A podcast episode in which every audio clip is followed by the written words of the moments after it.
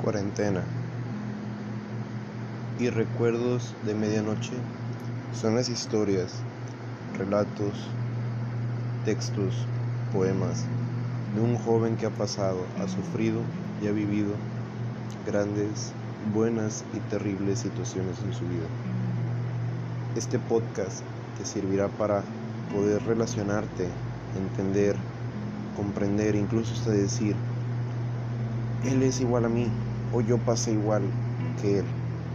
Entonces, bienvenido al podcast.